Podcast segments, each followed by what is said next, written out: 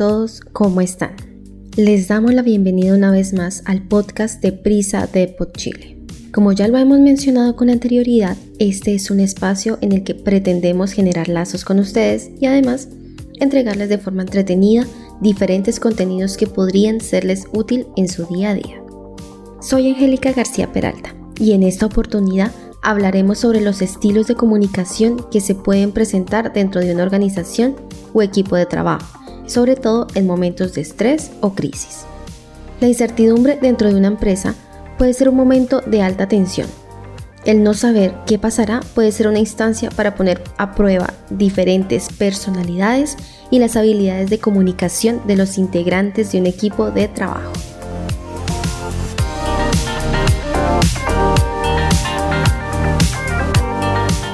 Saber expresarse en tiempos de crisis es clave. Siempre ir contando lo que pasa a diario sin importar si es bueno o malo tiene mejores consecuencias en las empresas. Por el contrario, esperar hasta el último minuto para comunicar ciertas decisiones o situaciones puede resultar una muy mala jugada. Es en este punto donde los estilos de comunicación cobran valor, ya que si estableces un estilo concreto de relacionarte con tu equipo, las situaciones podrán ser manejadas de una mejor manera. En materia de comunicación verbal y no verbal, existen cuatro estilos de comunicación en concreto, y es importante saber reconocer cuáles son para poder tener éxito dentro de un equipo de trabajo. El primer estilo de comunicación se denomina pasivo. Este tipo de comunicadores dudan siempre lo que piensan porque no quieren provocar conflictos, no comunican sus necesidades y para sus pares resultan personas agradables y poco conflictivas. El problema radica en que se les dificulta expresar su opinión y la cambian regularmente cuando alguien se las cuestiona o propone otra idea. La forma más indicada para tratar con personas que tienen este estilo es evitar las reuniones muy masivas. Lo ideal que sean solo dos, ya que en privado se pueden sentir más cómodos. Comunicarse por correos es una buena estrategia. Además, es importante fomentar su seguridad ante el equipo haciéndoles expresar su opinión y escuchándolos de manera respetuosa. En el lado opuesto encontramos la comunicación agresiva. Este tipo de comunicadores dicen las cosas de manera cortante y sin rodeos. Les es fácil hablar en público, no les cuesta trabajo expresar su opinión.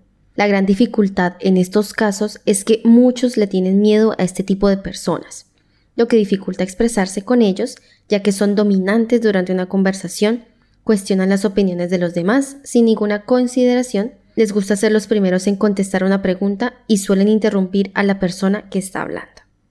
Si tienes que lidiar con este tipo de personas, es muy importante poner límites y plantear las reglas de lo que está permitido o no. Cuando las personas están sometidas a presión, los comunicadores agresivos suelen liberar sus frustraciones de manera inapropiada con sus pares. Es por esto que, si detectas a alguien que se comunica de esta manera, es mejor dirigirse a ellos de manera personal o hablar con alguien a quien le tengan confianza para hablar de sus preocupaciones y evitar que esa sensación de irritabilidad afecte al resto del equipo. En un tercer punto tenemos el estilo de comunicación pasivo o agresivo, que se caracterizan por no ser directos, cuando algo los altera, buscan la forma de enfrentar sus molestias de manera indirecta. Pueden ser muy agradables con algunas personas, pero insoportables con otras. Si necesita resolver un conflicto, no lo hace de forma directa. Busca otro que no tiene nada que ver con el tema para encontrar apoyo y logra persuadirlo para que se una a su causa. ¿Cómo reconocer a las personas que tienen este estilo de comunicación? Pongan atención.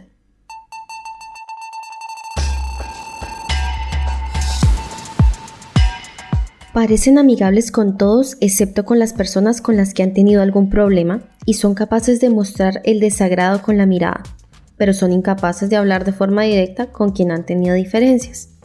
Los comunicadores pasivo-agresivos pueden decir una cosa pero hacer otra.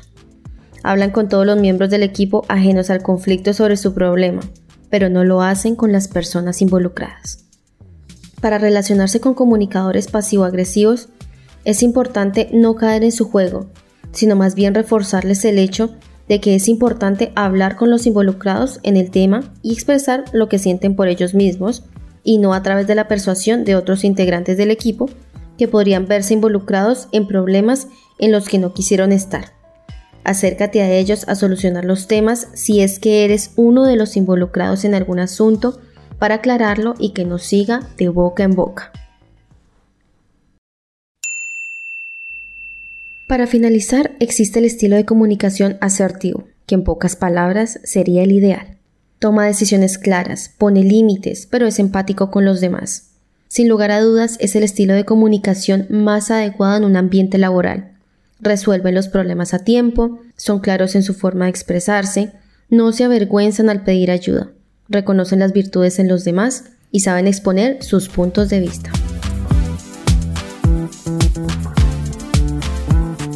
Habiendo conocido los estilos de comunicación, es importante saber que no todos se comunican de la misma manera todo el tiempo, que entender e identificar los comportamientos de cada estilo de comunicación es relevante y con la ayuda de todo tu equipo de trabajo pueden mejorar su manera de relacionarse.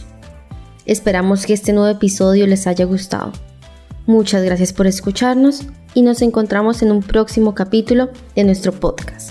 Recuerda seguirnos en las redes sociales como Prisa de Pod Chile. Un abrazo y hasta un próximo capítulo.